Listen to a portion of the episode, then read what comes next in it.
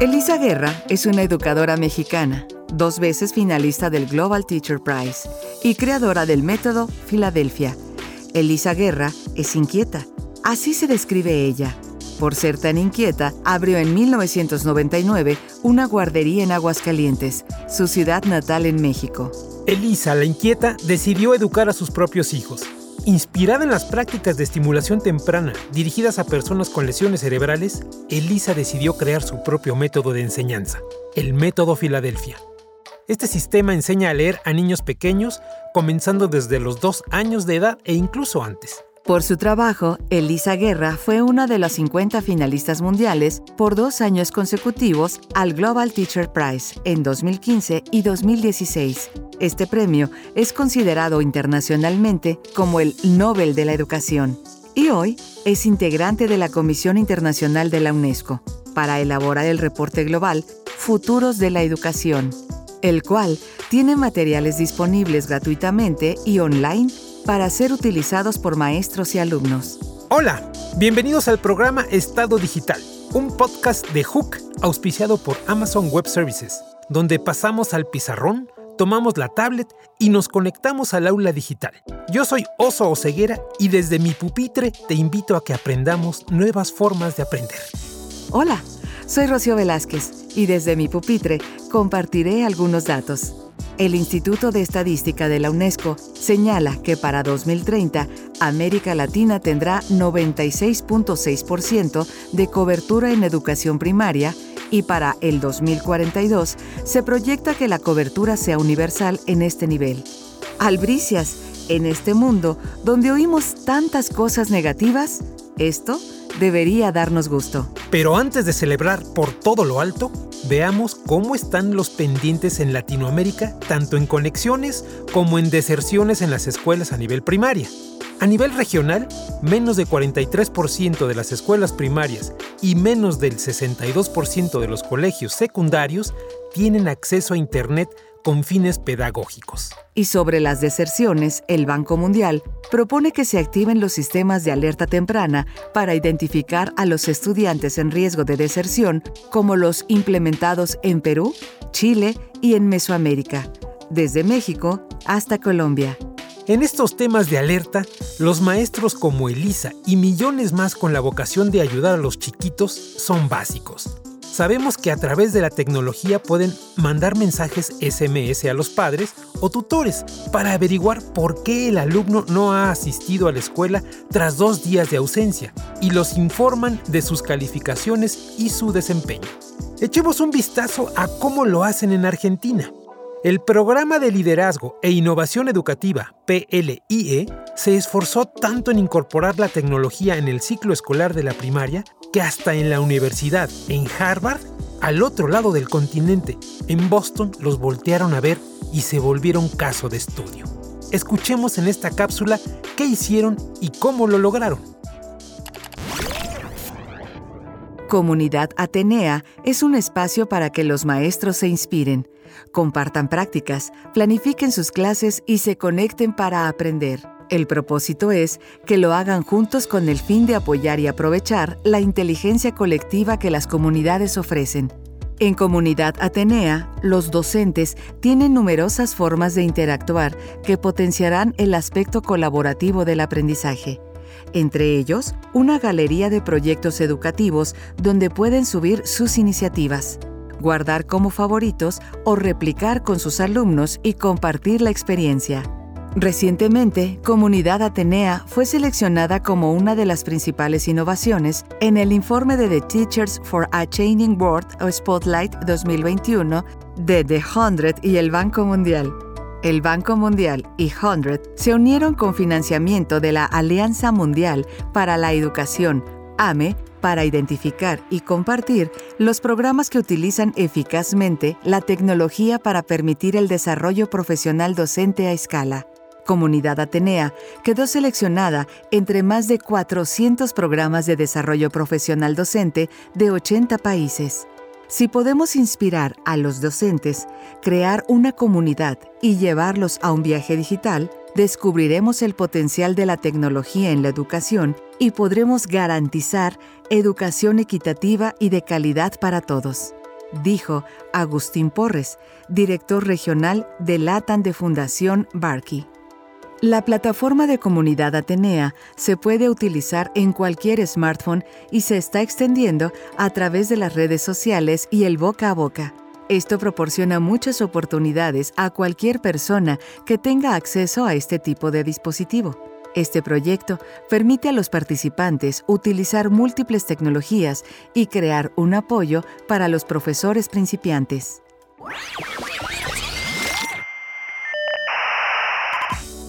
Sabemos que la base de la educación es la primaria, es decir, de kinder al 12, del kinder al sexto de primaria, de 6 a 12 años, por lo cual la inversión educativa en este rubro es básica.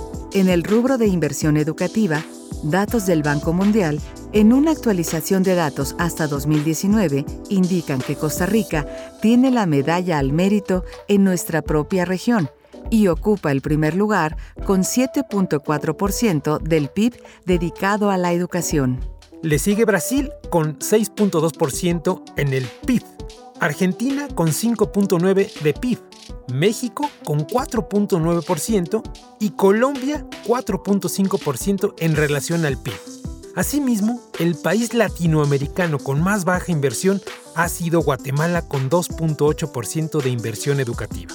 El promedio de la inversión en educación en la región alcanza entre el 4.2% al 5.2% del PIB y no es muy lejano al promedio que se da en los países de la OCDE. ¿Qué porcentaje de esta inversión se dedica a la educación primaria y, más importante, a los maestros de primaria? Porque le abrirá ventanas de oportunidad a los niños más chiquitos. El Estado invierte, los maestros innovan y al final son los niños en su interacción con el espacio educativo presencial o digital a quienes hay que dotar de herramientas para el siglo XXI. Y ahora es momento de platicar con Iñaki Sánchez y María Barrón de EdTech del Banco Mundial, quienes abordarán el tema de cómo los niños que van a la escuela se adaptan rápido a las nuevas tecnologías. Esto sin que dejemos de reconocer que hay que hacer más esfuerzos para que más escuelas tengan más avances.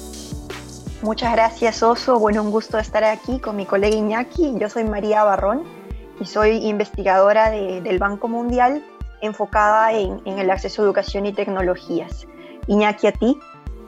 Sí, hola a todos, un placer estar con todos ustedes. Yo soy Iñaki Sánchez, trabajo también como analista en el equipo de EdTech del Banco Mundial junto con María. Un gusto.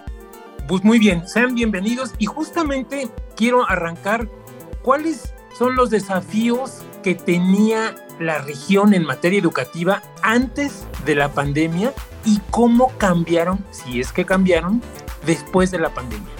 Bueno, eh, déjame empezar con, un par de comentarios oso y luego le pido a mi colega Iñaki que, complemente. Eh, dos, primeras ideas. El, tema eh, en, materia de desafíos. En verdad hay muchísimos desafíos, pero vamos a intentar concentrarnos en los más, en los más salientes en estos momentos. El primero es el, es el tema de la pérdida de aprendizajes, llamado también pobreza de aprendizajes por el Banco Mundial la pobreza de aprendizaje significa eh, que un niño no puede leer y entender un, texto simple. Y digamos que era un problema que, estaba presente en la región antes de la pandemia y que, se estima que va a aumentar mucho más a post pandemia en un escenario en el que las escuelas no reabran o no reabran con la, con la rapidez adecuada. Eh, digamos que de acuerdo a estimaciones que ha hecho el banco, la región de Latinoamérica podría ser la segunda región con mayor crecimiento absoluto en el indicador de pobreza de aprendizajes. Es decir, eh, que podría aumentar de 51% en la región a 62%. Y esto, así es. Esto representa un 7.6 millones adicionales de niños y niñas que serían considerados pobres de aprendizaje. Y, bueno, esto es un, es un reto gigante para la región y es algo que se tiene que, Eh, hay, buenas prácticas que luego mencionaremos eh, en, cómo, en cómo poder afrontar esto, pero tenemos que, darnos cuenta que esto es un tema muy importante y eso digamos para los niños de primaria, pero también ah, habría un aumento en, estudiantes de secundaria que, no alcanzarían el nivel mínimo de rendimiento. Eh, esas son las estimaciones que, se han hecho en, un reporte enfocado en pobreza aprendizajes y en el impacto de la pandemia en la región eh, del Banco Mundial. Eh, hay otros, digamos, desafíos que son muy importantes también eh, mencionar. yo diría que también hay un, hay un gran ah, potencial de perder muchos estudiantes ah, en la vuelta a clases las lecciones de pandemias en otras, en, otras, en, otras ocasiones, digamos eh, la pandemia del ébola, han mostrado que el retorno a clases, en especial de las niñas, ah, fue mucho más bajo.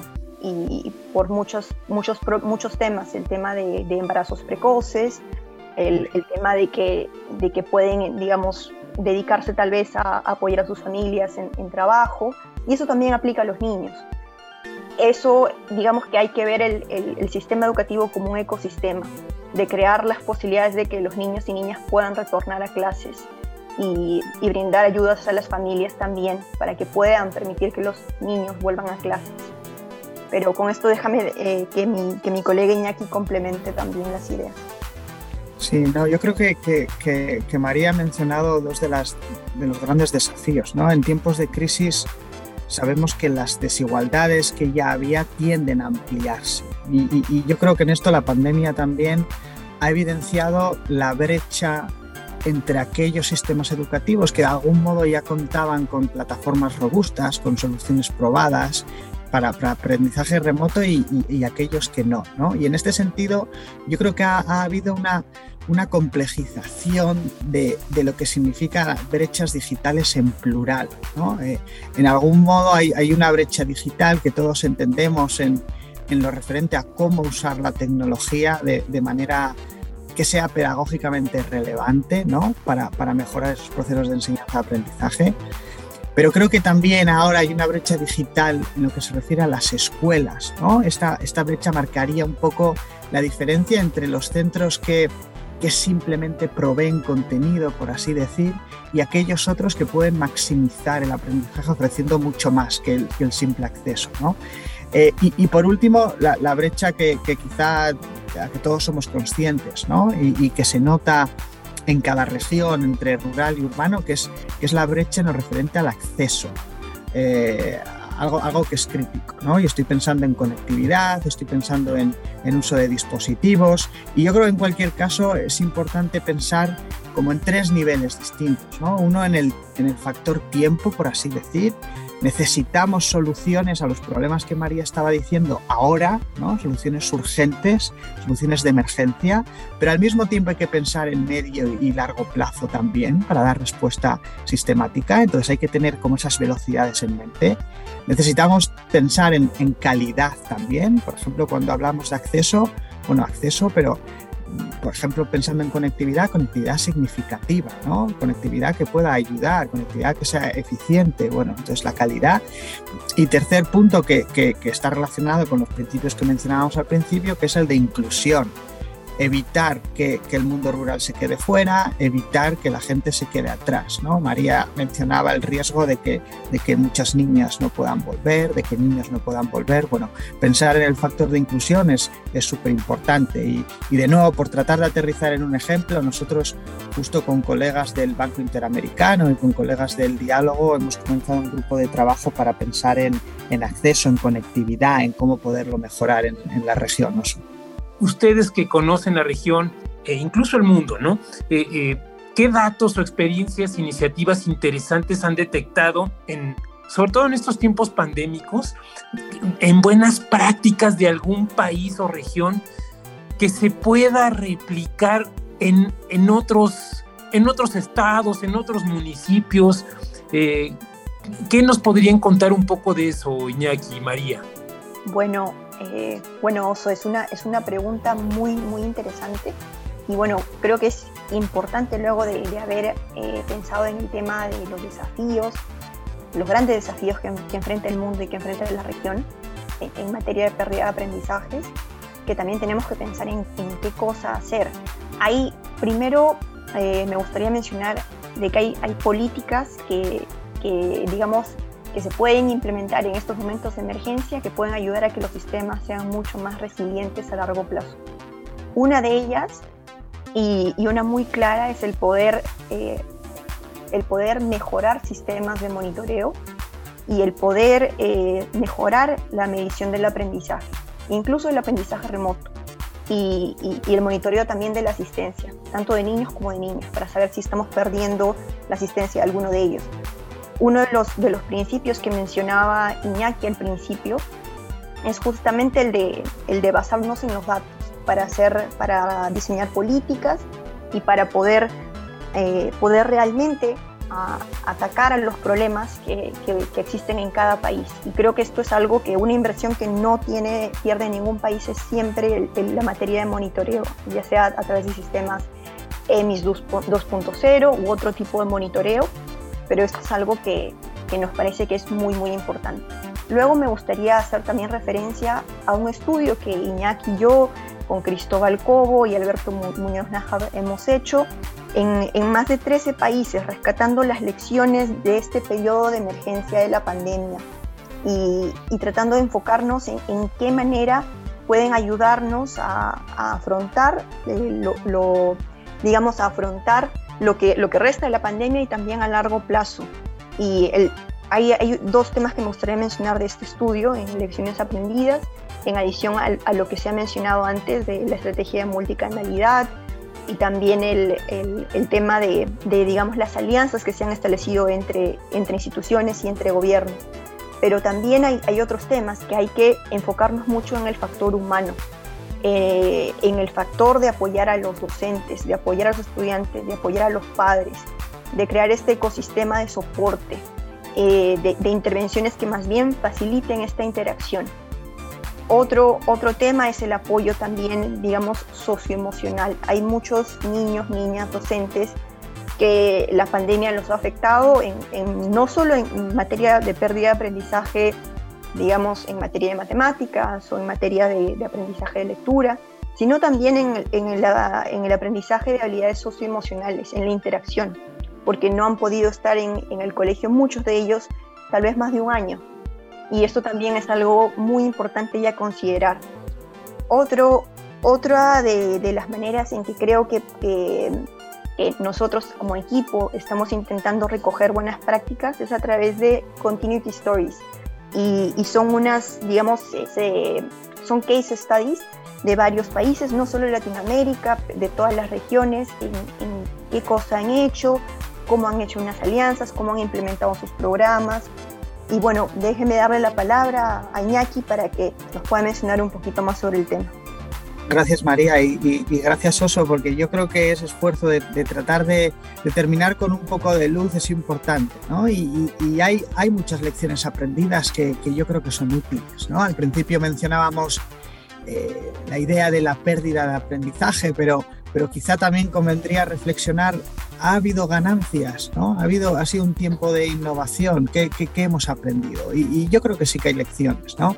Por ejemplo, María mencionaba ahora las Continuity Stories. Eh, puedo, puedo mencionar el caso de Ceibal, que, que, probablemente muchos oyentes conozcan, ¿no? pero, pero fíjate, Ceibal, un caso en el que estaba preparado para que casi el 100% de las escuelas estaban conectadas, de pronto todos los estudiantes eh, tuvieron que ir a los hogares, ¿no? Y había que resolver ese problema. Bueno, lo hicieron pasito a paso, ¿no? En, comunicación con las telco para, para, para primero facilitar el acceso al portal, después en creación de nuevo contenido, en, en incluir en la plataforma Crea ya existente nuevo, nuevo software para facilitar la comunicación entre docentes, en trabajar en localizar el contenido para liberar un poco de tráfico. Bueno, es una, es una lección aprendida y un caso interesante.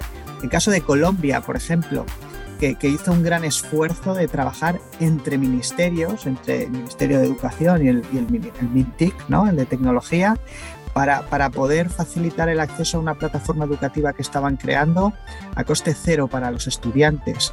Eh, el trabajo que han hecho los docentes de adaptación y de justamente tratar de mantener esas interacciones humanas que María destacaba, ¿no?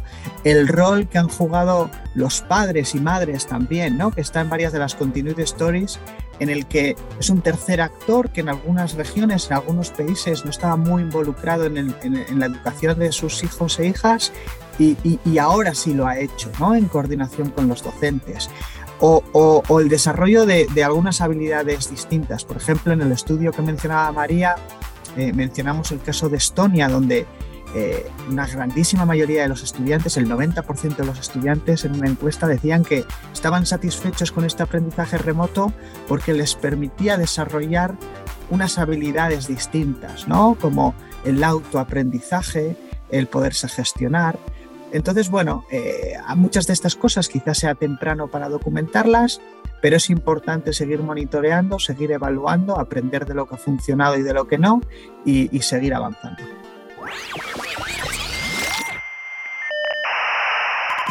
El gasto por alumno en primaria aumentó en la década pasada, pero continúa siendo bajo en términos comparativos. El gasto promedio de los países miembros de la OCDE es de 22%. Costa Rica es el único país por encima de esa cifra, con 26%.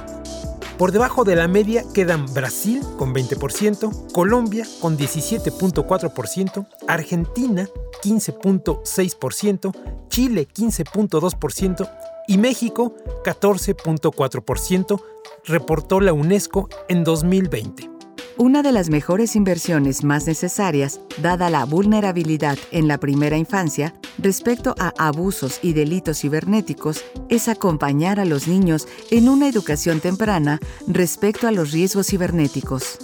Es doloroso, vergonzoso saberlo, pero una encuesta que se hizo entre 150 mil niños entre 8 y 12 años, el 60% había estado expuesto a alguna forma de riesgo cibernético. Los números indican que 45% resulta afectado por el ciberacoso, 29% está expuesto a contenido violento y sexual y 13% es vulnerable al trastorno del juego o retos peligrosos. Se trata de una ciberpandemia global, remata el Instituto DQ, una organización civil que trabaja en pro del cuidado de los niños en el ciberespacio. Y ahora es momento de platicar con Josué Montero, quien abordará el tema de la educación. Adelante, Josué.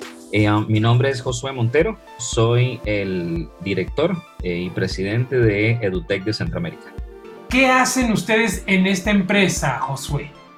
Eh, muy bien, en EduTech, bueno, ya vamos a cumplir 10 años. Este, este próximo primero de agosto cumplimos 10 años de estar en el mercado. Eh, um, y lo que hacemos es que desarrollamos y distribuimos software para educación. Ayudamos a, las, a los centros educativos, ministerios de educación, a tecnificar eh, toda la, la, parte educativa. ¿Para quién está dirigido toda esta tecnología que ustedes desarrollan? Bien, trabajamos en, en, tres áreas en específico. Uno es el, el um, todo lo que es la parte de la el siglo XXI, las, las destrezas que tiene que desarrollar un estudiante en el siglo XXI. Entonces trabajamos con bilingüismo, eh, matemáticas, STEAM, programación, etcétera, ¿verdad? El, la otra área es desarrollo profesional, entonces agarramos a los docentes y nos aseguramos de que aprendan a cómo enseñar eh, en, en, este siglo XXI, eh, aprendizaje basados en problemas, basados en proyectos, cómo hacer coaching en el aula, cómo hacer trabajar con inteligencia emocional con los estudiantes, etc. Y la tercera, que es donde ganamos el, premio recientemente el año pasado, que ganamos el, eh, AWS eh, um, Startup Delivering Innovation del, año pasado de AWS a nivel mundial. Eh, es específicamente con la gestión educativa. Entonces ayudamos a los, a los centros educativos y a los ministerios de educación eh, a poder eh, tener todo lo que es la administración de calificaciones, matrícula, asistencia, comunicación con el padre, entre varias otras cosas. Correcto. Eh, Josué, cuéntame algunos de los comentarios más positivos y favorables que has recibido de tus clientes. Dame un par de ejemplos de cómo les cambió la vida profesional, escolar de una institución. Mira, eh, bueno, con este proyecto del Ministerio de Educación, eh, literalmente eh, el ministro, el ministro de Educación de, Costa Rica, nos dijo, si no hubieran sido por ustedes, nos hubiéramos perdido, no sabemos a cuántos estudiantes hubiéramos perdido porque no les llevábamos el trazo. De hecho, es interesante, en México, escuché el otro día que hay 5 millones de estudiantes que el Ministerio de Educación no sabe dónde están. Se fueron, simplemente se fueron en la pandemia y nadie sabe dónde están. 5 millones. Eso es, eso es la población de Costa Rica. No, yo sé qué cosa. Y, todo por qué? Porque no tienen un sistema centralizado que pueda llevar el trazo del, y alertar cuando un estudiante, por ejemplo, está faltando a clases, no ha llegado por una semana y que pueda generar estas alertas que este sistema sí lo hace. Entonces, miren algo tan, tan insignificante que uno podría ver en el hecho de poder perder que un estudiante se nos vaya y que, y que pierda, y que pierda su, proceso. Entonces, eh, y, pierde su proceso significa pobreza, significa eh, um, drogas, significa eh, trabajos mal remunerados, significa un montón de cosas, ¿verdad? Entonces, hablando con el ministro, él nos decía, Josué, si no hubiera sido por ustedes, no sé, no sé qué hubiera pasado, no sé qué hubiera pasado con nosotros y ustedes llegaron en el momento perfecto para poder cambiar la vida de esos estudiantes. imagínate que tenían aproximadamente como ciento y resto mil de estudiantes que no sabían dónde estaban, y lo cual todavía es grande comparado con una población de 1.2 millones, estamos hablando de casi un 10%. Y gracias al software logramos que ese número bajara a 10 mil estudiantes que se perdieron. Eso sí, siempre va a haber ovejas perdidas y no va a ser va a ser difícil. Pero gracias a eso, eh, bajó a, un, de ciento y resto de mil, bajó a, a, diez mil estudiantes. Así que creo, creo que eso lo dice todo. Sin duda.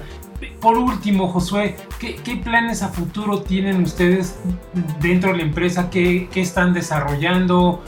¿Hacia dónde quieren ir?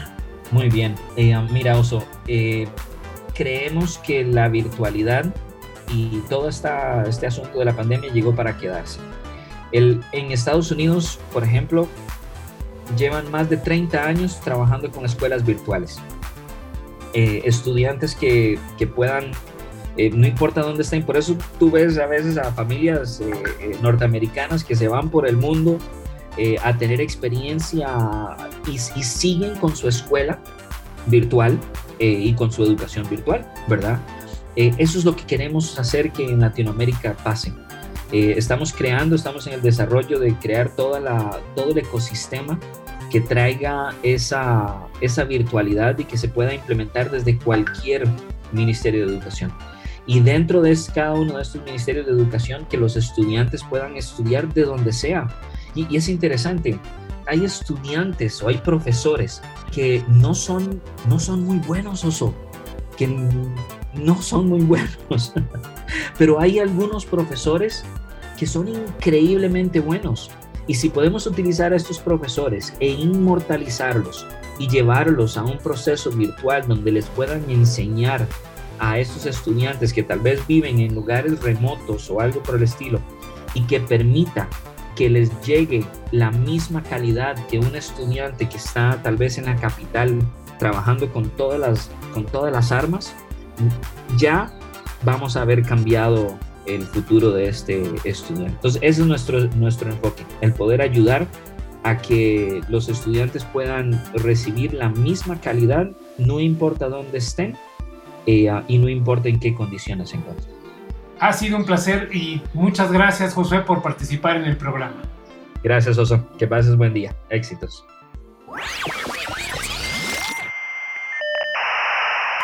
América Latina presenta avances en educación primaria en los últimos 15 años, pero la calidad de esta es un desafío pendiente.